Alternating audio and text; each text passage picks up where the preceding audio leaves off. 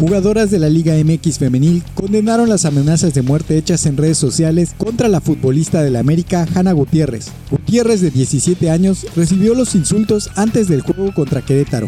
La Liga MX también repudió los ataques contra Hanna y el América anunció que reforzará su seguridad.